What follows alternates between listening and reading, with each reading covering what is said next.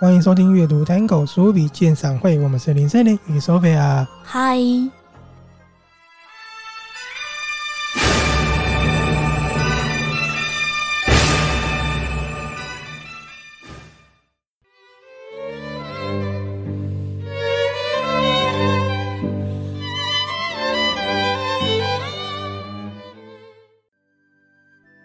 哎，Sophia，你有没有注意到我们今天放的歌曲又不一样了，对不对？嗯，感觉蛮气势磅礴的。对，那你有没有觉得它跟古风有一点不太一样？嗯，对，因为呢，它是武侠的音乐，武侠跟古风其实是有一点差异性的，因为那个意境是不一样的。嗯，好，为什么我们今天放了这首歌呢？你有没有看到我们要介绍这一本书是有关金庸的？没错，那你看一下这个书封，你有没有觉得它给的感觉就是很武侠了？嗯。以你是一个女生，然后加上你的年纪，其实是有经历过金庸的。那你对金庸的感觉是怎么样呢？嗯，因为其实我没有看过。好，其实我跟你讲，很多朋友都跟你一样说还没有看过。不过金庸的作品已经融入在生活里面了。就是说，我们呢常常看游戏的时候都有金庸的游戏改编的，对不对？对。然后我们看电影的时候，很多经典电影呢都是金庸改编出来的嘛。嗯。然后呢，像前阵子呢，我分享了。《沧海一声笑》这首歌，结果呢，我妈妈还留言说：“哎，这个歌在大陆的选秀节目还有 rap 的版本，对不对？”嗯，所以其实金庸他已经融入到很多人的生活了，只是说你对他的认知是多或少而已，嗯，对不对？他其实是随处可见的。那我们今天要介绍的这一本书呢，是《江湖夜雨读金庸》。好，那我们知道这本书很特别哦，因为这本书的作者是一个博士，而且他研究金庸研究的蛮彻底的。对，他是一位中国的博士，吉林大学的文学院的教授。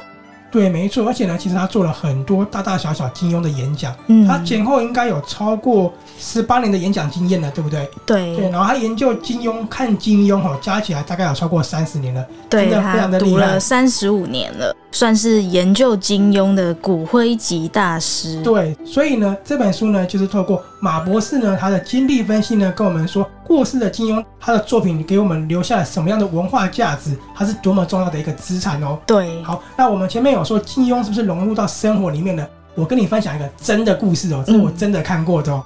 嗯、有一位大老板，他去巡视员工的工作环境。那你知不知道，像成品啊，或是一些文具店，会卖一些比较文创的文具？对对。然后呢，就有一位员工呢，买了一本，就是像武林秘籍的那种笔记本，嗯，然后上面印着《葵花宝典》。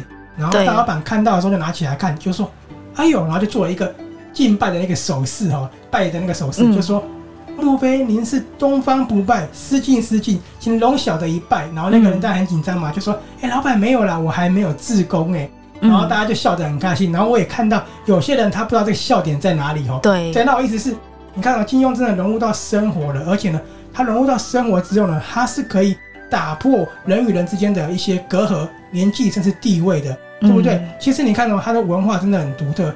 大家一起谈起金庸的时候呢，就仿佛大家走到那个江湖四海里面，进到那个狭义的世界，就没有分地位的高低了，大家就都是一家人了。嗯，我觉得这个像其实没有看过的人也会听过其中的一些有名的角色啊，或者像说里面的书，我刚刚提到的《葵花宝典》这些，大家其实都有听过。对，没有错。所以呢，就是它的价值真的是已经融入生活之外了。你看。大家聊起来呢，就不会分你我是谁了，嗯，年纪也是打破了，对不对？然后老板跟员工啊，整个地位全部都打破了，嗯，大家都是平等的，我觉得真的是很厉害。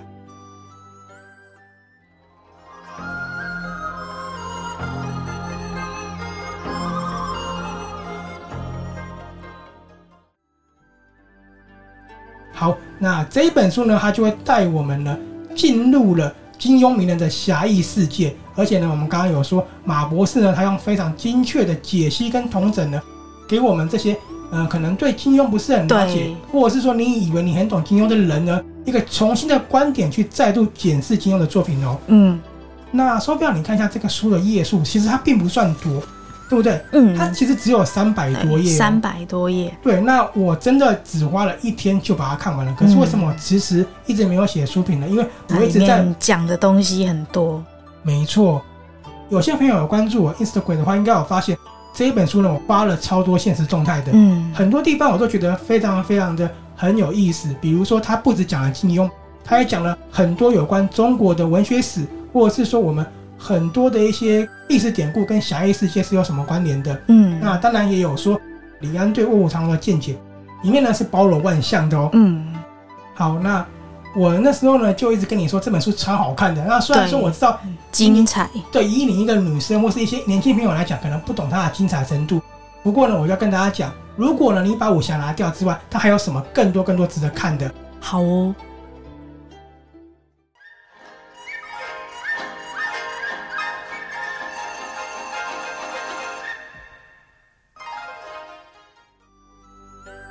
好，那这本呢，马大勇博士带来的《江湖夜雨读金庸》，刚刚我有说了，虽然说书名是写读金庸，可是它很豪迈哦，非常豪气呢，带给读者中国文学的演变史是演变史哦，就是说以前没有武侠小说，那怎么样演变而来的？对，从古代到清末民初到现在我们二零二一年，那他也很明确告诉大家武侠是怎么来的，因为武侠在欧美并没有这个词汇，对，没有这个东西。对，那其实呢？外国人有曾经有说过，说武侠是不是等于他们的骑士精神，嗯、或是日本的武士道？武士道也是一个蛮深的一个学问的。对对，那骑士精神又跟武侠是完全不太一样的。对，好像也不太一样。我记得没错，骑士精神是不是主顾的关系要非常明确？嗯，公主跟骑士对，所以是不一样的。侠义精神，对，它是怎么蹦出来的呢？因为本来没有武侠嘛，它是融合了儒教、道教跟佛教。三家思想呢集结而成的侠气，嗯、所以呢，其实武侠它象征的是我们中华的一个历史。那武侠它主要会跑出来呢，就是因为中国很动荡，所以呢，它跟中国的动荡历史是有关联的。所以需要有人出来行侠仗义。对，那也是一个对社会渴望的投射嘛。嗯，所以呢，其实你看呢武侠是这样来的。金庸笔下的武侠小说、武侠角色呢，你看的并不是故事哦。他讲的其实就是整个中国的历史，那象征的也是我们这个中华精神。没错。好，那这本书呢，我们有讲，既然马大勇博士呢研究金庸研究了那么多年，前后加起来呢已经是三十五年骨灰级的一个大师了。嗯、然后呢，他也做过上百种的演讲，所以他就把他这些演讲的内容啊、主题呢汇集而成的这一本书的一个精华。对，它里面呢有五大章节，然后五大呢，我跟大家讲一下。金庸小说的历史情怀，嗯，历史情怀，对，没错，我刚刚讲它跟历史有很大的关系。还有金庸小说的文化品质，还有是很重的文化，不是一般通俗作品哦。还有金庸小说的哲学含义，哲学层面呢非常的广。当然呢，嗯、其实我们有说它是儒道佛三家的，对所以非常的深奥。那还有走进文学史的金庸，这就是我说很精彩的地方了。嗯、中国的文学怎么改变的？还有呢，金庸研究的局语，没错，就是有这五大章节，还有跟你细说他怎么研究金庸的。不过呢，他还有更多值得分享的地方，比如说我们有说到说，为什么金庸不能得诺贝尔奖呢？在这里呢，其实马大勇博士呢，他就有提出他的一个见解了。Sophia，你觉得金庸有没有办法得到外国的文学奖？我觉得应该可以。可是这里出现了一个问题哦。这个问题呢，因为今天 Sophia 跟我聊到，嗯、我们要介绍这本书的时候，Sophia 就说：“哎，有一个女生是不是翻译了金庸？对，一个瑞典的女生，她叫郝玉清。然后因为她很热爱中国文化，她也有取了中文的名字。所以郝玉清她其实是瑞典人，对不对？嗯、她翻译了瑞典版，哎，应该说是英文版的英文版金庸。其实这本书也稍微提到，那 Sophia 因为有关注这件事，有关注这个女生，所以她知道这个消息。对。哦可是呢，英文要怎么把佛道儒三家去解释出来呢？嗯，词汇有限，光翻译就是一个问题了。对，这个真的是一个很大的问题。对，这个翻译出现了一个文化的隔阂。降龙十八掌，好，我们玩个游戏，降龙十八掌你要怎么翻译成英文？是不是？嗯，太难了，太难，对不对？那你再看看卧虎藏龙的英文。怎么翻的？是不是就是原文？嗯、对，因为我们发现，其实我们大部分的武侠作品到欧美之后呢，都是原文直译的。嗯，我记得很有趣哦。当时《卧虎藏龙》很红的时候，我朋友就说，《卧虎藏龙》的英文真的是《卧虎藏龙》啊，他也会取一个意境。嗯，可是呢，因为我们想要让外国人知道说它是什么意思，就会很直译的翻。可是其实。武侠有很多东西，它是没办法直译去翻出来的。对，就是很需要感受到那个意境。对，所以就变成这是有一个很大很大的文化隔阂了。那马大勇博士就说，既然有文化隔阂，就代表诺贝尔文学奖其实它主要呢是针对外国文学而生的，嗯，而且它本来就是因为北欧文学所创立出来的嘛。对对，那这个呢其实就是有很大的差异性的，而且呢文化不只是翻译跟思想而已嘛，主要是涵盖了精神，嗯、就是我们开头有讲到的武士道精神，到现在大家还在研究。对，可是呢武士道精神已经有很多个研究的书籍可以去读了，对不对？嗯、去吸收了，但是。武侠到目前为止还没有一个很专业的一个书籍去为外国人解释什么是武侠。嗯，所以呢，其实马太郎博士举了一个很一针见血的，外国人并不知道什么是武侠的时候，可能不懂书中的角色为什么要做这件事情。对，这个真的会。对，就像我们不要讲武侠那么深好了，我们常常读说《长恨歌》。嗯，其实你问外国人说一个诗人写了《长恨歌》的时候，他们可能也没办法理解这件事嘛。对不对？嗯、这就是为什么金庸没办法得到诺贝尔奖。里面呢，其实写了更多、更详细，然后只是大概跟你讲一下差异性。好，那除此之外呢，里面呢，当然有跟大家说，金庸的作品呢，如果谈论佛学思想的，嗯，那我们之前也做了一本书，它叫做《哲学家的佛学笔记》，对不对？对。我们那时候呢，也一头栽进了佛学的世界，哇，佛学非常的深奥。没错。那其实应该很多朋友在看金庸的作品的时候，他没办法看出佛学的意思在哪里。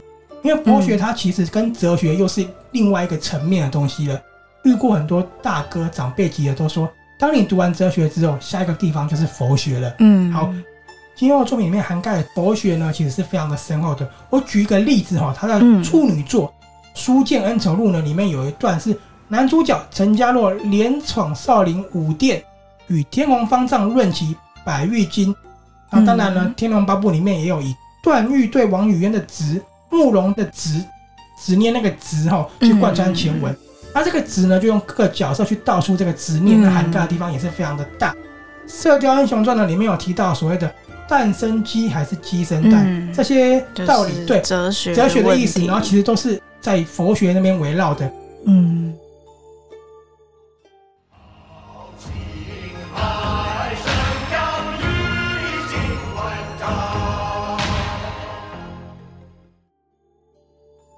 我刚刚讲的都是跟中国历史或是跟武侠有关嘛。我跟你讲两个可能大家比较有兴趣的。第一个呢，是他告诉大家说，怎么样呢算是一个成功的武侠小说。也就是说，如果你想试着写的时候呢，有哪几个步骤你是要去做到的？什么架构，或是什么样的角色，对对对，或是角色要有怎么样的出身，或是他的生平？对对，这个我觉得很受用，因为不只用在武侠上面啦。嗯，对不对？那。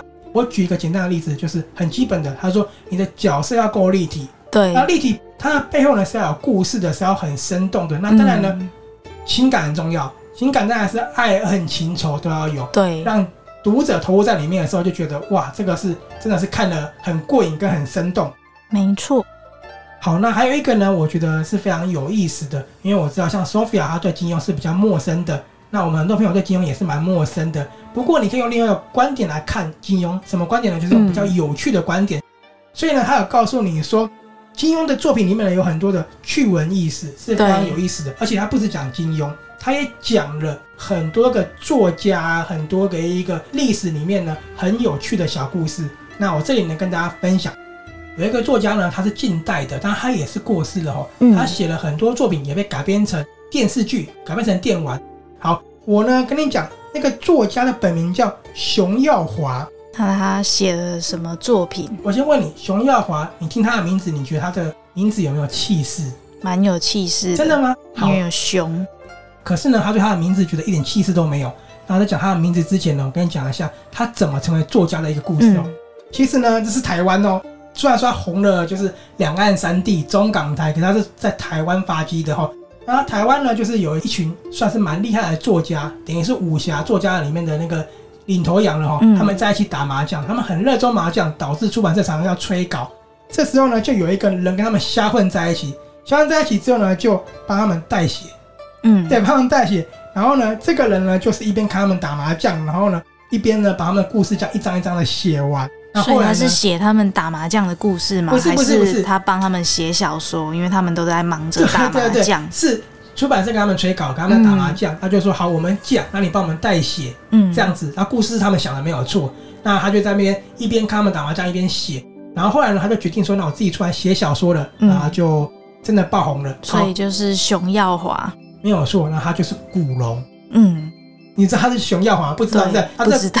故事呢也蛮有趣的。那当然，他有写到说古龙他最后发生什么事情，然后最后离世的哈。嗯，那这个故事我就不要多讲了，不要爆雷了。所以你看，它里面不止写了金庸嘛，他写了很多的故事。那我讲了熊耀华，是因为我觉得蛮有趣的，因为很多人一定不知道他就是古龙。那你可以 Google 他的照片，再看看熊耀华这一个名字跟他在一起，为什么他要取古龙？他就是觉得说有龙才有气势这样子。嗯、哦，我搜寻看到熊耀华本人的照片，跟我想象的很不一样。好，所以你刚刚一开始听到熊耀华，你觉得好像还 OK 嘛，对不对？嗯、古龙是不是整个就很有气势多了？对，那我现在分享另外一个呢，是比较多文青的朋友可能会有兴趣的哦。文青会有兴趣，好奇是什么？好，我先跟你讲一下，很多人都知道莎士比亚有四大悲剧，对不对？对。那你们知不知道，其实呢，在我们的武侠小说、中国文学里面呢，也有四段悲情。这四段悲情呢，四段。好，那这四段悲情呢，是来自于王度庐的《鹤铁五部曲》。那这是一个什么的样的五部曲？我们一开始其实我有提到其中一部哦。好，嗯、一个呢是《鹤金昆仑》，那再来是《宝剑金钗》，还有《剑气珠光》、《卧虎藏龙》，这样你知道了哈。哦，卧虎藏龙，卧虎藏龙是其中的一部曲。对，那这也是李安为什么要改编成电影的原因哦。嗯、还有《铁骑银瓶》。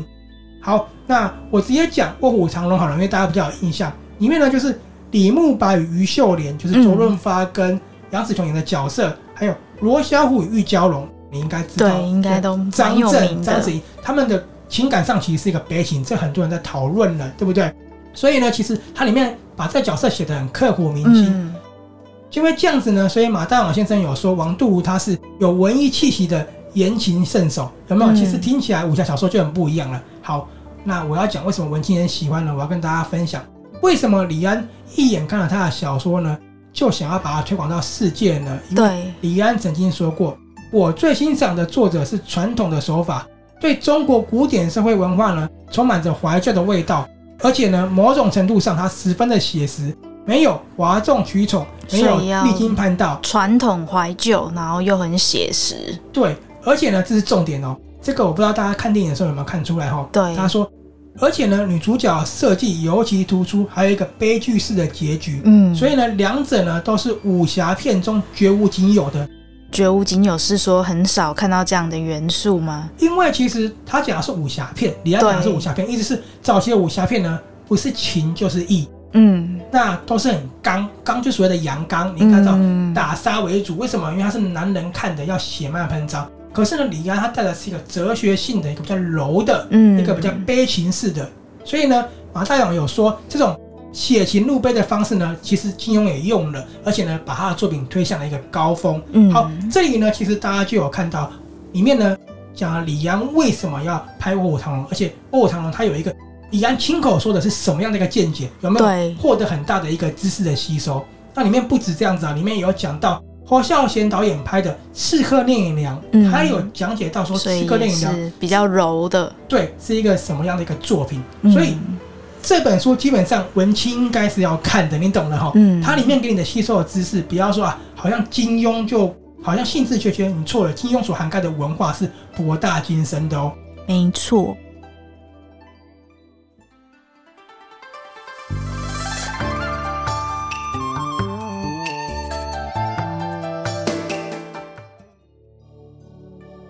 所以听我刚刚讲完这边呢，有没有觉得这一本《江湖夜雨读金庸》呢？其实里面非常的包罗万象，非常的惊人。书中里面呢所呈现的文化性与多样性真的非常的广，非常的大哦。它不仅带我们走过呢历代朝代呢，去细看说当时呢武侠作品在那个年代是怎么样受到压迫与轻视的哦。真的，那个年代其实大家是瞧不起武侠小说的，甚至到明初也是哦。跟你讲一下，书中都有写到。那也从《水浒传》啊，王度如我们刚刚提到的。武侠作家还有很多作家的作品呢，去看一下作品是怎么演变。没错，文人笔下的作品是怎么样去变革的？那有怎么样相似的地方？嗯、那一路跟着金庸呢，他的故事从中国历代呢走到了明初到现代，就可以看到金庸与古龙他们两个是深受谁的影响之外呢？嗯，那武侠作品呢又是在什么时候呢受到百花齐放的？那在民国的哪个年代又发生什么事情呢？让人重新再去检视武侠作品的含义，然后呢，影响深远到至今的。嗯、你看，现在武侠作品还是一直被翻拍成电影，对不对？翻拍了很多剧。那当然，大家都说现在新版的剧都没有那么好看啦。不过就是一直呢都是被搬出来的，代表它永远是不会被时代褪去的。没错，我有说武侠它起初是被文人瞧不起的，为什么呢？因为文人觉得这是很通俗的东西，嗯，觉得这是很低俗之流。可是你看哦。很多文人的作品现在可能逐渐被遗忘了，或者是说，哎，可能大家很少再提起的。但是呢，武侠呢，却可以在经过百年岁月洗练之后呢，最后成为大家津津乐道的作品，算是很历久不衰。不久不衰，而且一直被改变，一直被拿来做新的创作，嗯，然后让人呢，真的是爱不释手。而且呢，我们有时候看着呢，因为太投入了，会时而感伤。那看着感受里面的有情有义呀、啊。看着就觉得哇，很愤怒啊，就是很想要跟他们讨公道，对不对？嗯、你看，最后武侠其实成了很多男人心中的心有独钟的作品，就是很投入、很投入、很融入因为情节当中。里面讲的其实就是人生嘛，你看有事业、有感情、有孤独，什么都有，对不对？真的，你看我现在是常常把武侠作品拿出来看嘛，对不对？或者是一些电玩游戏等等。没错。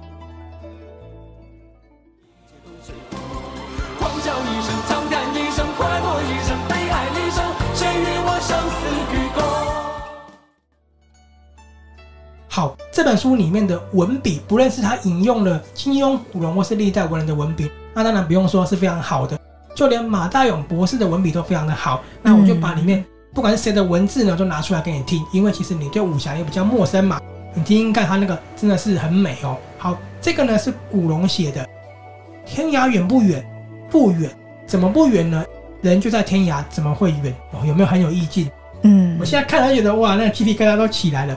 那还有就是，原来咱们都只听见刀声，而看不见青绸的一般道光，有没有？也是武侠的刀砍来砍去的时候，就是一种青绸的光，刀光剑影。对，可是呢，它是用这样的形容的，很美，对不对？还有呢，这个我超喜欢的，看着武侠作品呢，当他们呢偶尔被忧伤击中，也只是连番时期的跟斗，然后呢饱餐一顿，相信明天还有更好的阳光。我很艳羡他们，因为我做不到。我驱不走这盘根错节的忧伤。嗯，你看一个武侠可以让男人去有那么多的盘根错节，对，那么多的体悟，对吧？你看那个文字，我看了，为什么我停了好久一直拍呢？然后重新再看了，我就真的说，嗯、哇，那个真的是太美了。它那个美呢，不是我们讲一般文青写的那种美哦，它是真的经过人生体悟的，经过淬炼的，经过他们的一个大小的喜怒哀乐呢，涵盖在里面的。对，真的是，所以人生的体悟还是很重要。对对对。真的是很厉害。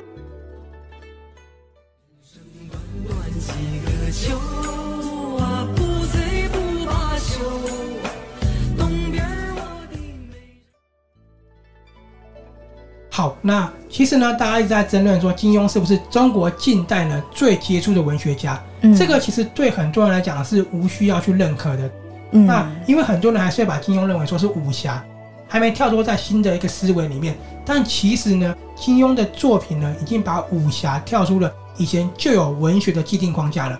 它里面呢是俗中有雅，雅中有俗，是非常厉害、非常杰出的作品，嗯、已经打破说，哎，以前的文学是什么样的东西了。其实这个概念就像我们以前看一部电影，都会说啊，这个是很商业片、很通俗，其实不是，只是看你用什么心态去看它而已。对，好，那最后呢，我觉得啦。这本书我真的太喜欢了，那主要是因为我也很爱武侠嘛，不只爱金庸。嗯、我要跟大家讲一下我的感受，好不好？那我想听一看说比亚听完我的感受之后，对武侠有没有感受到我的热忱，好不好？好，我觉得呢，武侠刻画的呢是道德侠义，那当然它绝对是浪漫，而且呢它也是柔情，是男人的柔情哦。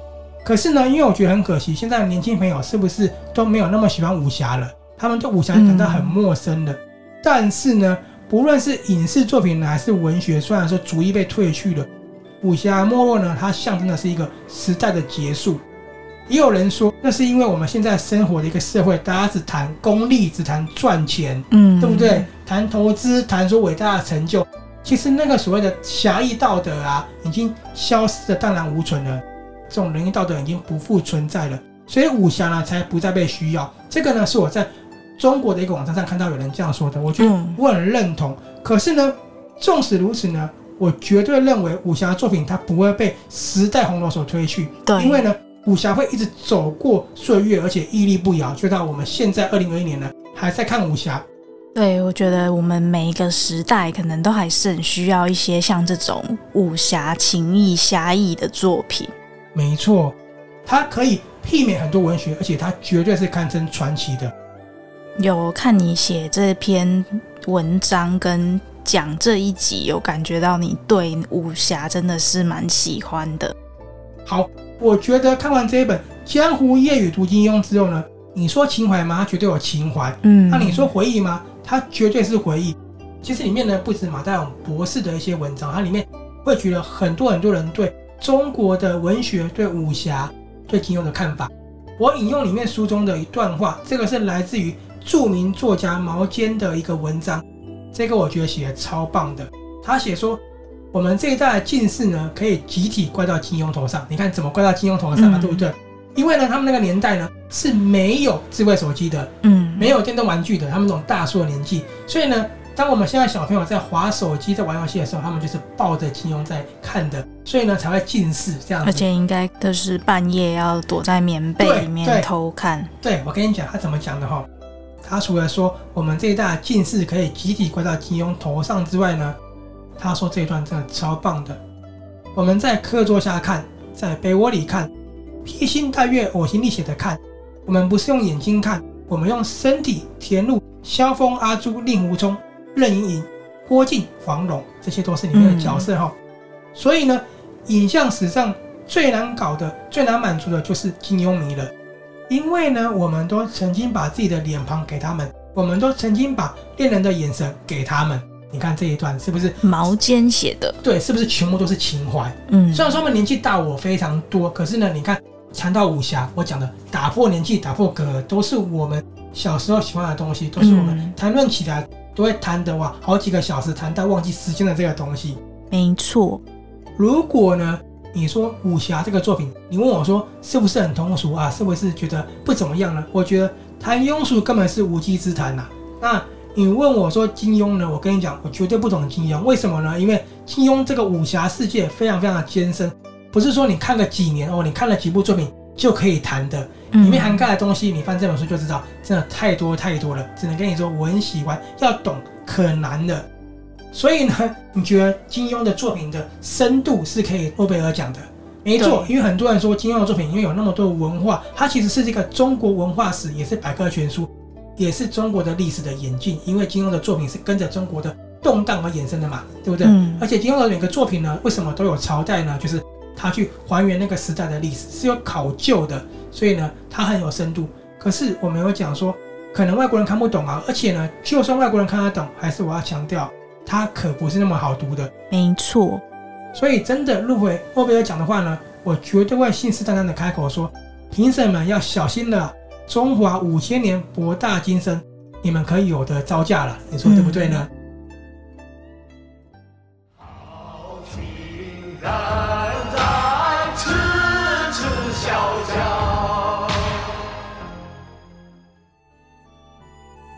好，所以这一本《江湖夜雨读金庸》呢，它是由高宝出版的，那就是我们刚刚说马大勇博士这个资深的金庸的研究学者呢，分享说更精确、更精辟的金庸笔下人物、历史、情怀，还有整个中国的文学史。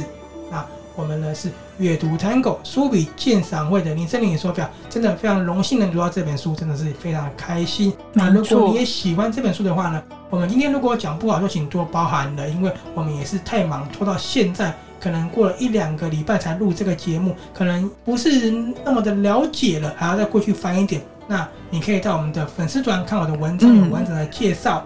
好，那我们今天呢就就要到这里了，我们下次见喽，拜拜。拜拜。